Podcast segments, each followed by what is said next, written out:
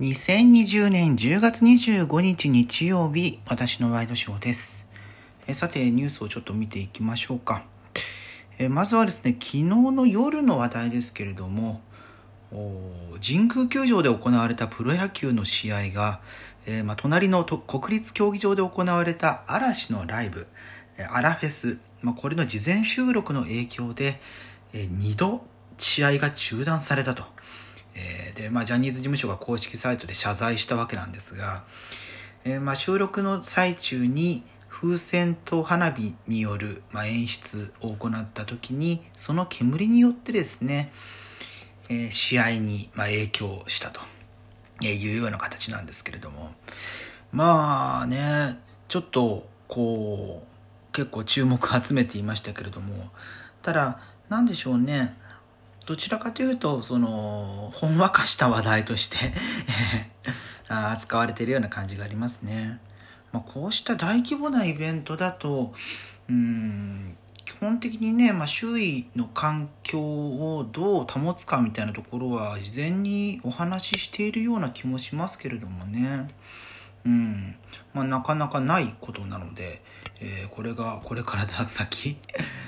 どういう事例になってくるのかななんて気もしますね。まあ、国立競技場を建て替えた後新国立競技場になったわけなんですけれどもまあそれでね、えー、まあ、風向きとか、うん、そうしたことも変わってきたかもしれないので、まあ、今までとは違ったあ会場の環境だったってこともあるのかもしれないですけどね、うん。まあ、ちょっとその辺のこと気になったりしましたね、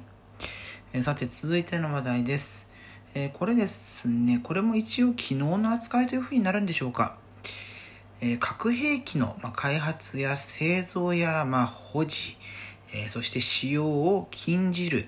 核兵器禁止条約、まあ、これに批准した国と地域が24日の時点で、えー、まあ、上限あ条約が発効する条件となっている50の国地域。これに達しました。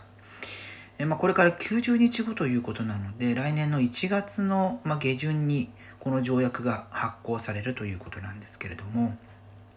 えー、これ、うん、大体構成している、まあ、今批准している国地域はアフリカだったりが、まあ、多い感じですかね。うんまあ、日本はあの日米同盟との関係性もあって参加していないんですけれども、まあ、日本がね唯一の被爆国だというところとの兼ね合い、まあ、今まではあのこの条約が発効していなかったので、えー、まあ発効した後どうした態度で、えー、まあ、唯一の被爆国として対応するのかっていうところが、まあ、注目されるんじゃないかななんていうふうに思いますね。うんえー、まあ戦後今年で75年ですか。えー、まあそうしたねこう生き証人といいますかまあ、その戦時中の状況を伝えてもらえる、えーまあ、諸先輩方が、まあ、これからね、うん、語り継げるうちに語り継いでおくというのは必要でしょうから、まあ、そういうことも考えたりしますね。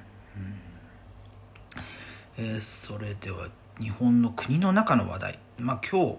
日夕方にですね毎日新聞が、えー、記事を出してえー、これ注目されているんですけれども大阪都構想の住民投票が、まあ、10月あ11月1日来週か。で今日から、えー、1週間が始まるわけなので来週投開票されるわけなんですけれども、えー、まあ、そこに向けてですね、えー、住民投票のための世論調査。これを23日から25日の間電話調査で行ったようなんですが、まあ、その結果ですね反対が43.6%で賛成の43.3%を上回ったと、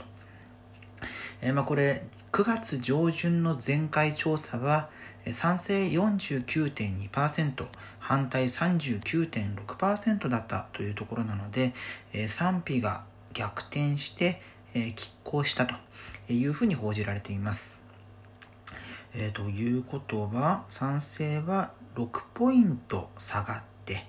え反対に反対が4ポイント上がっているというような形なんですね。じゃあ、賛成から、まあ、反対じゃないけれども、ちょっと考えたいなみたいな感じの立場になっている人も多いのかななんていうふうに思いますけれどもね。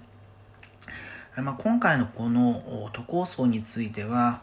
一応ね公職選挙法にのっとった形で、えー、住民投票に向けて、えー、準備を進めているようですけれどもただその一般的な選挙と違ってですねその選挙活動みたいなところも結構柔軟にできるようになっているんですよね。うんなのでまあ広告とかも結構出ているなんていう話もありますが、えー、まあそうしたね候補まあ賛否両方がいろいろと論戦を繰り広げているわけなんですが、まあ、こうした一つ一つのその賛成反対の世論調査の結果っていうのも結構人々の投票行動に影響してくるななんていうふうに思いますね。うん、ねあのよく、えー、まあいろんな理論がみたいなことね名前が とっさに出てこないのは大学時代、えー、学んだことを忘れている証拠なんですけれどもまあ、こうした世論調査の動向によって、まあ、これからね今毎日新聞のことをやあのご紹介しましたけれども各社こうした世論調査、まあ、立て続けに行っているでしょうしあと1週間の間にもですねいろいろと話が進んでいくのかななんていう気もしますね。同じく共同通信が23日から25日、まあ、毎日と同じタイミングで行った電話調査だと43.3%ん？と。で43.6%あ失礼しました。この毎日新聞の記事のやつは毎日新聞と産経新聞共同通信カンテレ。この4社が行ったものなので同じ調査ですね。まあ結構こうした合同の形でやってるんだったら、まあ、若干その今までのまあ、普通の世論調査、えー、内閣支持率とか測るとか、えー、そうしたものとはちょっと違った扱いになるのかななんて気もしますね。うん、ただね、これだけ、えー、0.3%差という違いなので、えーまあ、それがね、どうなるかっていうのは、うん、直前になってみないとわからないところもありますね。まあ、それこそね、11月に入ると、アメリカの大統領選があって、えー、まあ、支持率と言ってみたらバイデンさんの方なんじゃないかみたいな話もありつつ、まあ、前回の時もねトランプさんが、劣勢だったんだけれども最終的には上回って大統領に就任したと、まあ、今回もバイデンさん優位でトランプさんの逆転があるかどうかみたいなことが報じられていますけれども、まあ、こうした波動きっていうのは、まあ、直前になってみなきゃわからないと。もうその時になってみて蓋を開けてみないとわからないって部分があるので、うんまあ、一概にねその辺をどう考えていくかみたいなことはちょっとね、えー、この1週間注目していきたいなというふうに思いますね。はいえー、さて明日以降の話題ですけれども明日ですね臨時国会が始まります。えー、まあ、菅首相が、まあ、就任して、えー、一月ちょっと経ちますけれども、まあ、初の国会論戦という形になります。えまあ、外遊から帰ってきてですね、えー、まあ、コロナの対策とか、まあ、しばらくねコロナ関連の話題って、えー、あんまり出てこなかった気もするので、え、そこでどうやって戦っていくかというようなことも触れなければならないですし、まあ、あとは日本学術会議の話ですね。うんまあ、この任命人事の話もおそらく野党からはあの議論の焦点になるでしょうし、まあ、それに対して、え、菅内閣がどう対峙していくかっていうところで、えーまあ、新内閣の、まあ、体力といいますか、えー、どうしたあポテンシャルを持ってるのかっていうところが分かってくるんじゃないかななんていうような気もしますね。うんまあ、コロナ絡みはね本当にその経済対策最近、まあ、GoTo なんだらが続々と始まっていますけれども、まあ、それがどこまで効果があるのかっていうところも改めて精査する必要がありますし、まあ、経済面の手当は結構されていますけれどもじゃあ実際に感染拡大を抑制するにはどうしたらいいのかっていうところ。まあなかなかね今取れる手段っていうのはワクチンが開発されるまでは、えー、難しい部分はあるとは思うんですが、まあ、その間なるべく広げないように、まあ、国によってはねまた拡大傾向にあるなんていうような話もあるので、えー、これから先日本が、まあ、外外交といいますかその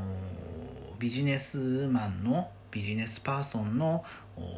外国への出入りみたいなのが徐々に解禁されていく中でどうした水際政策感染防止の取っていくのかっていうところを打ち出せるのかっていうところもおそらくこの辺の議論になってくるんじゃないかななんていうふうに思いますね。うんま、野党はね立憲民主、まあ、新立憲民主の党、まあ、それを中心とした野党統一会派の衆院のところから、えー、国民民主党が、まあ、離脱するというようなことも言われているので、えーまあ、野党が一丸となってというところではないにせよどうした対決姿勢を各党が示していくのか、まあ、それはね昨日あたりもあの昨日おとといあたりも社民党が、えー、立憲民主との合流に向けてもしかすると分裂するかもしれないなんていうところも言われていましたけれども、えーまあ、各党巨大な、えー、自民党に対して、え、どう向かっていくのかっていうところその野党の実力が 試されるような、えー、国会になるんじゃないかなというふうに思います。この辺の話もね、来週、えー、気になったりしておりますね。えー、ということで、2020年10月25日日曜日、私のワイドショーでした。それではまた明日。